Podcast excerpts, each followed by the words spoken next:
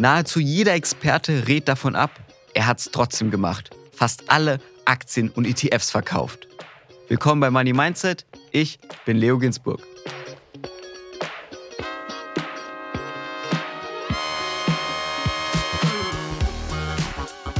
Die Inhalte dieses Podcasts beinhalten keine Kaufempfehlung der Redaktion.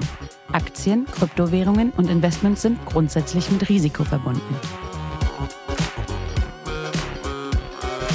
Heute ist bei mir Stefan Müller zu Gast. Stefan ist auf Instagram besser bekannt als Tech-Aktien. Dort folgen ihm fast 130.000 Menschen. Er investiert seit mehr als zehn Jahren sein Geld an der Börse und hat vor kurzem das große No-Go des langfristigen Investierens gemacht. Er hat fast all seine Aktien und ETFs verkauft. Hi Stefan. Hallo Leo, wie geht's dir? Mir geht's sehr gut und ich freue mich, dass wir jetzt über die große Frage sprechen können, warum du das eigentlich gemacht hast. Und deswegen auch schon meine erste Frage an dich. Was war der Hauptauslöser, wo du dir gesagt hast, ey, ich will fast all meine Aktien und ETFs verkaufen? Der Hauptauslöser war die Konjunkturkurve. Das bedeutet, ich denke, dass wir in die Rezession gehen. Und äh, als Konsequenz habe ich gesagt, ich möchte nicht mir das angucken, wie es weniger wert wird wenn ich vorher schon ahne oder davon ausgehe oder glaube, dass es nach unten geht. Denn wenn ich das wirklich denke, dann ist es von mir konsequent zu verkaufen und natürlich auch auf fallende Kurse zu wetten. Das hat, ist natürlich eine Spekulation und steht etwas im Widerspruch zu dem, was die meisten machen, nämlich investieren, langfristig anlegen für Vermögensaufbau oder Altersvorsorge oder whatever. Aber ich spekuliere gerne. Ich bin ein risikoaffiner Mensch und ich habe auch schon häufiger spekuliert in den letzten Jahren. Warum? Darüber sprechen wir gleich. Zu deinem Depot. Damit wir uns das vorstellen können, was das eigentlich für eine Größe hat. Wie hoch war es, als du das verkauft hast? Oder wie hoch war der Anteil, den du liquidiert hast? Zum Jahresanfang, als wir noch alle in blumigen Zeiten waren, vor dem Krieg, ja, stand das bei etwa 330.000 Euro inklusive Kryptos. Als ich verkauft habe, stand es im Juli hatte ich verkauft bei 250.000 und jetzt ist der Wert, der reine Aktienwert 75.000 und dazu kommen eben noch ein paar Derivate. Dann sind es zusammen mit den Kryptos vielleicht 130.000, würde ich sagen. Also knapp die Hälfte hast du verkauft. Wobei es eine Vielzahl von Aktien war. Ich halte nur eine einzige Aktie. Das ist AMD, der US-Chip-Hersteller, den besonders Gamer kennen. Warum hat diese Aktie überlebt? Sie hat überlebt, weil ich nach wie vor damit knapp 4000 Prozent im Plus bin und weil es meine allererste Aktie war. Und es war eine sehr gute Turnaround-Wette, als die Firma damals kurz vor der Pleite stand. Ich hatte mich so intensiv damit auseinandergesetzt und diese Spekulation ging so gut auf, dass zu Höchstzeiten letzten November es ein äh, 70-Bagger war. Also 70-Bagger. Sagt man, viele wollen einen 10-Bagger haben, aber da war, stand mit einmal plus 7000 Prozent. Und, und das äh, aus Inkonsequenz und emotionalen Gründen habe ich diese noch gehalten, aber ich habe zwei Teilverkäufe gemacht. Einmal im Juli habe ich die bei etwa 76 Euro verkauft und dann mit der anschließenden Bärenmarkt-Rallye am Top bei etwa 102 Euro nochmal ein gutes Stück verkauft, um die Cashquote zu erhöhen, um dann im Winter den verdammten Dip zu kaufen. Also das war dein kleines Baby, das wolltest du nicht loswerden, das sollte noch in deinem Depot bleiben. Zu den anderen Aktien, die du verkauft hast, was waren da so deine größten Positionen? Ja, AMD war schon meine größte mit Abstand. Dann Nvidia hatte ich verkauft, ASML, Micron Technology, Porsche Holding, dann Infineon, Intel, Palantir und von den ETFs hatte ich einen Han-ETF für Tourismus, einen europäischen Banken-ETF und einen US-Banken-ETF. Und das wurde alles verkauft. Meine Kryptos halte ich noch. Das ist die größte Position Bitcoin. Noch viele andere. Ist, glaube ich, auch noch im Plus. Die anderen sind nicht im Plus. und äh, ja, das waren die Positionen soweit. Viele Tech-Aktien, davon kommt wahrscheinlich auch der Name Tech-Aktien von deinem Blog. Richtig. Wenn wir jetzt über die Gründe ein bisschen ins Detail gehen, du hast gesagt, Rezession war so der Hauptauslöser, weil du gesagt hast, okay, es kommen schlechte Zeiten auf uns zu, es kommen noch dunklere Zeiten, ich will da nicht dabei sein. Was ging dir dann noch durch den Kopf, wo du gesagt hast, okay, das sind meine Gründe, warum ich sage, okay, ich will alle Aktien-ETFs loswerden? Naja, ich hatte in meinem Studium die Finanzkrise studiert. Die Finanzkrise 2007, 2008, darüber habe ich meine Bachelorarbeit geschrieben. Und ich denke, dass diese Krisen im Konjunkturzyklus ganz normal sind. Ja. Verwundert ja auch keinen, dass nach Dienstag Mittwoch kommt und nach Herbst der Winter. Und ich denke, man, soll, man sollte sich nicht selbst belügen, weißt du?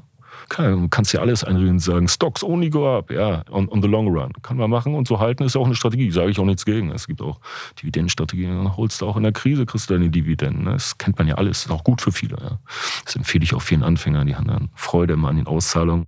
Aber es, es, es kam in so viel zusammen, aus so vielen Branchen. Ja. Und wenn du, wenn du überlegst, und das ist ja nun mal Fakt, dass wir hier jetzt, heute und auch schon vor zwei Monaten in der größten Energiekrise seit 40 Jahren sind. Ist nun mal so. Aus Gründen. Und die Gründe sind ja alle belegbar. Ja? Und das ist, also wie ich sagte, größten Erzeuger, die, die, die höchste Inflation der deutschen Erzeugerpreise, seitdem es dieses Land gibt, seit 73 Jahren. Und wenn eine Firma hier oder die Firmen 45 Prozent mehr bezahlen müssen, damit sie ein Produkt äh, herstellen können, dann glaubst du auch nicht, dass das hier nichts macht. Weißt du? Da hast du in den USA Inflation 40 Jahresniveau. Großbritannien 40 Jahresniveau. Ja? Eurozone Allzeitniveau. Dann glaubst du auch nicht, wenn wir hier auf Allzeitniveau das, das nicht machst mit der Wirtschaft. Ich meine, wie ignorant willst du sein? Wie ignorant willst du sein?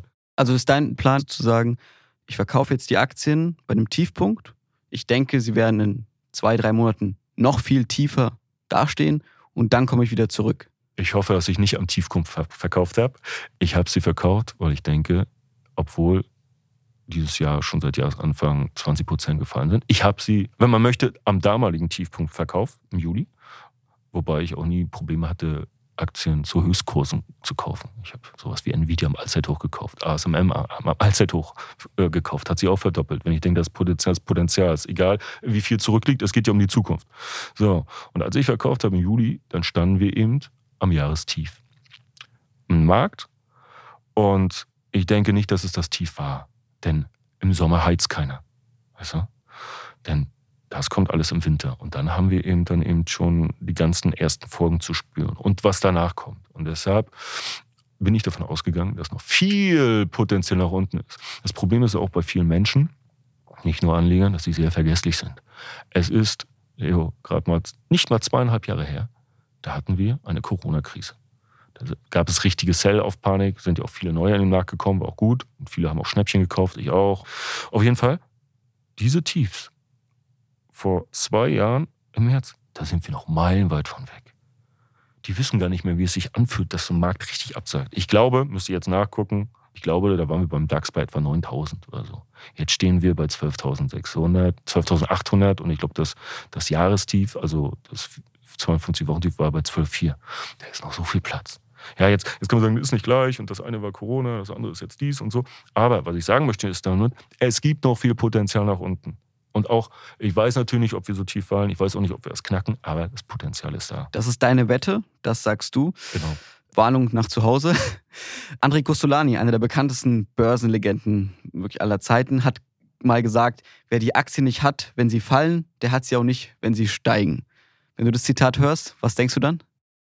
Fällt mir das Zitat von Jamie Dimon ein, dem CEO von JP Morgan. Und er sagt, in Bärenmärkten kehren die Aktien zu ihren rechtmäßigen Besitzern zurück. Und Herr Costellani hat selbst über sich gesagt, dass er in 49 Prozent der Fälle falsch lag und 51 Prozent richtig. Und mit dieser Differenz hat er sein Geld gemacht. Zitat gegen Zitat, nicht schlecht. Wir hatten ja einen anderen Gast, Florian Humm, und er hat gesagt, das Einzige beim Investieren, was zählt, ist das Chancen-Risiko-Verhältnis. Also man schaut sich die Chance an, man schaut sich das Risiko an und dann muss man für sich selbst abwägen, das mache ich.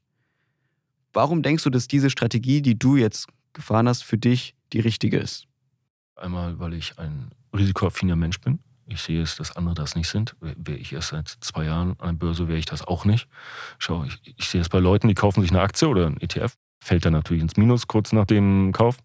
Und nach einer Woche können die sich dieses Minus schon nicht angucken, wenn da minus 10 Prozent stehen. Und nach zwei Wochen wird ihnen schon schlecht und sie hinterfragen ihren ganzen Investment Case, ob sie das richtig gemacht haben, falsch und wollen das eigentlich nur loswerden. Das heißt, viele Menschen sind nicht leidensfähig. Sie werden das vielleicht, also war ich am Anfang auch nicht, da hat mir das auch wehgetan, aber dann hast du da mal Geld verzockt, da mal Geld verzockt und dann sagst du, okay, weißt du, dann kannst du das aussetzen, weißt du. Ich habe auch viel Geld mit Wirecard verloren. Weißt du, viel? 37.000. 37.000 Euro mit Wirecard. Ja. Und das tat weh, oder? Oh ja, das tat weh.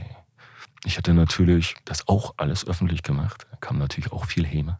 Ja. können die Leute sagen, ach klar, dass es Verbrecher sind und so, ne?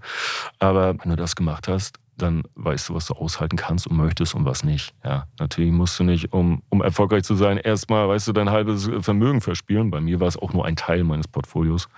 Und ich muss auch dazu sagen, dass ich die Verluste im selben Jahr mehr als ausgeglichen habe. Ich also, habe das Jahr trotzdem im Plus geschaut, weit im Plus, weil dann mal eine, eine, äh, eine, eine Corona-Krise war und der Top-Gewinner in Corona-Zeiten war Tag. Und darin war ich zu 100 Prozent investiert. Da haben sich eben viele Werte nochmal vervielfacht und so. Und damit hatte ich dann die Wirecard-Verluste nicht nur ausgeglichen, sondern bei weitem bin ich mit Plus rausgegangen. Zum Thema Leiden, das heißt, du sagst, man soll oder du musst ein bisschen masochistisch auch unterwegs sein, damit du auch so Zeiten durchstehen kannst, wenn es auch mal hart runtergeht?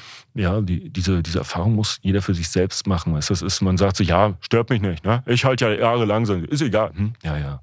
Und dann ist, weißt du, wie viele Leute mir jetzt schon schreiben? Das, weil ihr Portfolio tatsächlich 10, 15, 20 Prozent im Minus ist. Egal von der Größe ist, egal ob dein Portfolio ein paar hundert ist oder ein paar zehntausend ist. Es schmerzt die Leute, weil wir nun mal Menschen sind und Emotionen haben. Es gibt ja auch ganz viele Bücher, die habe ich mir alle durchgelesen, nicht alle, aber viele, über Behavioral Finance, das heißt dann Verhaltensökonomie auf Deutsch, wo man alle diese Forschung schon vor Jahrzehnten gemacht hat. Ja, weil Geld ist ja etwas, etwas, etwas Künstliches, gibt es ja in der Natur nicht. Und es macht etwas im Gehirn weil wir, ich sag mal, immer noch so vom Affen abstand so ein bisschen. Nicht? Und diese Verluste, die schmerzen meistens mehr als Gewinne Freude bereiten. Und die Frage ist, zum Beispiel gab es auch Leute, die, die so viel Schmerzen hatten mit ihren Aktien, weil sie ein bisschen Minus waren. Ich sag, Bruder, dann sind Aktien nicht das. Du kannst nicht schlafen, du hast einen Stress, bist mies drauf, jeden Tag grübelst du rund um die Uhr. Bruder, dann hol dir keine Aktien. Es tut mir leid mach, dass du schlafen kannst. Und ich weiß, dass ich mit dem Risiko schlafen kann. Auch mit der Peinlichkeit, dass ich verkaufe und sofort die Märkte nach oben gehen und alle sagen, man bist du dumm, sitzt auf den Cash bei der hohen Inflation von fast 8 Prozent. Ist okay, ich halte das aus. Ich bin ja auch keine 20 mehr. Wenn du sagst, du hältst es aus, du kannst mit dem Risiko schlafen, was ist denn in einfachen Worten deine langfristige Investmentstrategie? Also was willst du eigentlich erreichen? Weil wenn du, wenn du jetzt sagst, okay, ich will langfristigen Vermögensaufbau, dann ist es ja wahrscheinlich ein bisschen falsch, jetzt alles so spekulativ zu behandeln, sondern dann müsstest du ja eigentlich einen Sparplan aufstellen und einfach sagen, Cost-Average-Effekt, ich nehme jeden Monat ein bisschen mit und in 20, 30 Jahren habe ich dann ein schönes Depot. Was ist denn deine Strategie? Da ich eben viel Zeit übrig habe, um mich mit den Märkten zu, zu beschäftigen, sage ich mal, bin ich flexibel, was diese Käufer und Verkäufer angeht. Und dann geht es eben um Gewinnmaximierung. Ja, es kann auch sein, dass ich das irgendwann mal ändere, dass ich keine Zeit oder keine Lust mehr habe und dann einfach nur halte oder auch Sparpläne. Also ich hatte in meinem Leben noch keinen einzigen Sparplan. Warum nicht? Äh, passte nicht zu mir. Ja, ich habe äh, kein, wie soll ich sagen, ich habe kein, kein stetiges Einkommen. Also ich habe zwar Einkommen, aber es ist nicht gleich wie bei einem Angestellten oder so, weil ich selbstständig bin und das schwankt. Und ich bin ein Freund von Einmalkäufen, dann kaufe ich immer gern für 8.000 bis 10.000, wenn ich von dieser Aktie oder so überzeugt bin oder von diesem Trade. Ja. Und wenn ich weniger überzeugt bin und denke, das ist spekulativ, dann mache ich das für 4, 5 so, hau das mal da rein. Und äh, das aktive Trading liegt mir eher. Hätte ich aber zum Beispiel Familie mit Kind, oder eben ein Job, wo ich nicht die ganze Zeit am Handy hängen kann. Ja, klar kannst du beim Bürojob mal aufs Handy gucken, aber kannst du nicht, weißt du, zwei von acht, neun Stunden da irgendwie, na, weißt du, das merkt man irgendwann. Ne? Dann würde ich wahrscheinlich auch es ganz einfach halten und nicht zu viel Zeit da reinstecken, weil sonst klebst du ja nur an die News, nur an den Charts, an den Kursen. Also das dann, wenn Leute mich fragen, was ist denn schon wieder mit Aktie XY los? Ja, dann sage ich immer, kannst du googeln. Ich google jetzt nicht für dich, aber kannst du, gib einfach ein, guck nach. Oder die sagen, ja, musst du gucken, wann, es gibt so viele, äh, so viele Parameter, die du beachten musst. Und das vor der Zeit und ich habe diese Zeit und es macht mir auch Spaß, muss ich dir sagen. Ich mal, also, weißt du, wenn es mal gegen mich läuft, sage ich nicht, was ist das schon wieder? Oder wenn ich long bin, weißt du, mit so einem ganz normalen Aktienportfolio und es geht dann runter, dass ich mich da irgendwie aufrege. Ich nehme es einfach an, wie es ist. Wenn du sagst, du kannst ruhig schlafen bei so einem riskanten Trade, bei so hohen Summen, was sind so deine vielleicht einfachen Tipps für Anleger, die vielleicht gerade erst angefangen haben und nicht so ruhig schlafen können. Ich meine, es geht nicht darum, dass sie jetzt alle traden und mit so hohen Summen spekulieren, sondern einfach für ganz normale Kleinanleger, was ist so dein Ratschlag, um auch ein bisschen ruhiger so Börsenkrisenzeiten zu überstehen? Anfängern würde ich folgendes raten. Hol die Dividenden-ETFs. Ja. Du holst die ETFs, da gibt es viele, zum Beispiel von iShares, die mal Marktführer sind, die zahlen quartalsweise aus. Und dann hast du immer deine kleine Auszahlung. Ja. Ich, ich mache mal ein Beispiel. Stell dir vor, du holst nicht ein Dividenden-ETF, du holst dir drei. Die haben dann dreimal vier Ausschüttung, also bekommst du durchschnittlich einmal im Monat Geld. Und Leute, die noch nie Dividenden bekommen haben, die kriegen mit einmal Geld. Die sagen, guck mal, hat's geklappt. Ich habe jetzt 3,20 Euro bekommen. Ja, sagen, sag ich, na guck, hättest du doppelt so viel investiert, wird es schon Döner in Berlin reichen. Soll sich natürlich jeder selbst erstmal informieren und sich den Risiken bewusst sein, aber auf jeden Fall eine sehr attraktive Möglichkeit. Soll ich dir sagen, welche ich mir wahrscheinlich hole? Welche? Ich habe ich, ich hab mir natürlich so viele gescannt. Ich hatte mal sogar einen Beitrag gemacht mit 32 Dividenden. Was hat mich, es hat mich so geärgert, dass ich nirgendwo sehe, welcher Dividenden-ETF zahlt denn jetzt wie viel? Wie viel? Weißt du, du hast immer die Listen von den Einzelaktien, so und so viel Prozent Dividende, wenn du das hochrechnest. Dieses. Aber bei, bei Dividenden-ETFs gab es das nicht. Und dann habe ich mir die Mühe gehört. Ich habe drei, vier Stunden überall da ins Kleingedruckte beim Emitenten geguckt und alles durchgerechnet. Und dann hatte ich 32 Dividenden-ETFs sortiert. Ich glaube, der, der meiste hatte fast 8% rausgehauen. Ne? Ob das natürlich sustainable ist, so nachhaltig ist eine andere Frage. Aber ich sagte, welche beiden ich mir rausgesucht habe, die ich wahrscheinlich wahrscheinlich im Winter hole, weil ich werde die dann eben auch langfristig halten, bis zur Rente vielleicht. Das eine ist der iShares UK Dividend, UK für United Kingdom, England, weil England ist richtig, richtig getroffen, auch von der Energiekrise. Was da abgeht, Junge, Junge. Also Bloomberg hat ja anscheinend so, so einen englischen Ableger, das haben die richtig viel englische News so. Aber ich glaube, da kann man Schnäppchen machen im Winter. Also ich werde vielleicht im Februar rein, habe gesagt, machst da 10.000 rein, kriegst deine 5% raus, hast du 500 und dann 10.000 werde ich wahrscheinlich, so habe ich es mir jetzt auf die Watchlist gelegt, wahrscheinlich, ob so dann passiert ist, eine andere Frage, sind noch ein paar Monate hin bis Februar, den iShares Eurostock Select 30 Dividend. 30 Dividend. Das sind dann eben 30 Euro Aktien. Vorsicht, nicht Europe. Es gibt welche mit europäischen, da ist eben äh, Norwegen und Schweiz und sowas mit drin. Sondern Eurostocks 50 Dividend 30, 30 Select. Denn dann hast du diese ganzen Länder mit drin, die von der Energiekrise getroffen werden. Und äh, eben Euro, weil der Euro eben ja auch ein bisschen äh, gegen andere Währungen wie zum Beispiel, weiß ja jeder, Franken, Schweizer Franken oder US-Dollar abgewertet hat. Dann mache ich nochmal 10.000 vielleicht rein. Vielleicht. Das ist jetzt nur so eine Überlegung. Dann habe ich 20.000 drin, dann kriegt man ja 5% etwa. Ja, jetzt kann, nagel mich nicht fest, ob es dann sechs sind oder vier. Und dann habe ich einen Taui im Dividenden pro Jahr, ohne dass ich das mache. Und wenn die Prise vorbei ist, dann kann ich ja wahrscheinlich schon 1, 2 kriegen. Vielleicht kriege ich in ein paar Jahren 1, 3 raus. Vielleicht mache ich noch einen Sparplan obendrauf, dass ich jeden Monat noch reinhaue. Ja? Vielleicht dauert es auch noch ein bisschen, bis die Krise, keiner weiß es. Aber diese beiden habe ich mir persönlich rausgesucht. Ja? Keine Anlageempfehlung. was ist nun dein weiterer Plan? Also das Geld, was soll passieren, dass du wieder investierst? Worauf wartest du? Ich gucke mir diesen Flugzeugabsturz, diesen wirtschaftlichen globalen Flugzeugabsturz in Zeitlupe an. Ja, einfach so.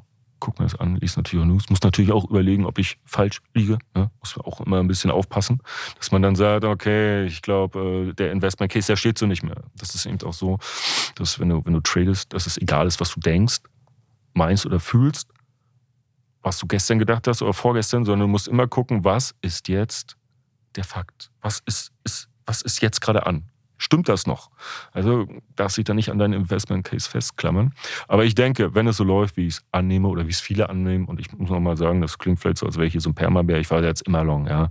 Also ich habe mal zwischendurch mal hier auf so einen Einzelwert geschortet oder in der Corona-Krise mal ein paar Wochen die Lufthansa und ein paar Autoaktien, das war auch easy und dann irgendwann bin ich dann wieder long gegangen, habe dann Daimler hochgehebelt und dann Infineon, das hat sich super, ne? Oder dann später auch Shell und BP und so.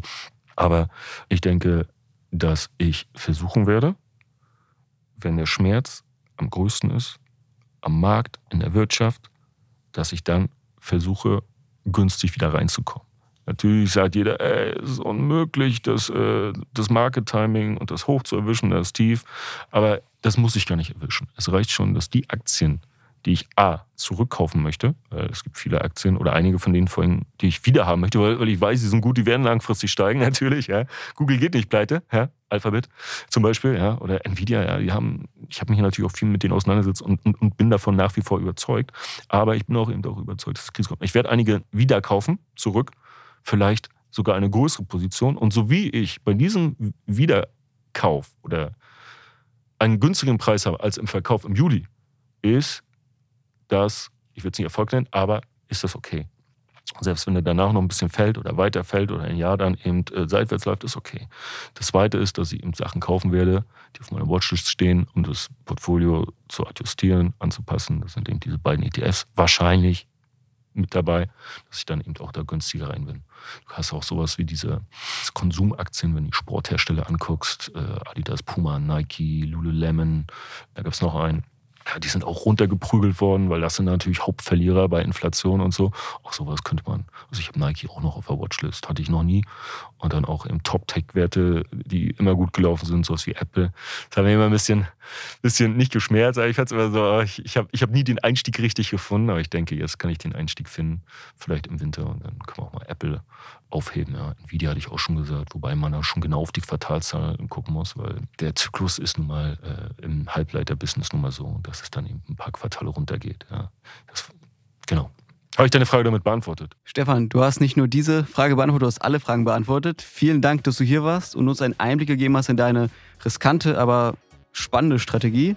Lass uns noch gerne noch ein Update in einem Jahr machen, wo du erzählen kannst, ob das da alles geglückt ist. Sehr gerne. Das können wir dann vielleicht, wenn ich wieder reingehe, falls ich wieder reingehe und ein Timing finde, können wir mal gucken, ob ich mich blamiert habe. Der letzte Esel.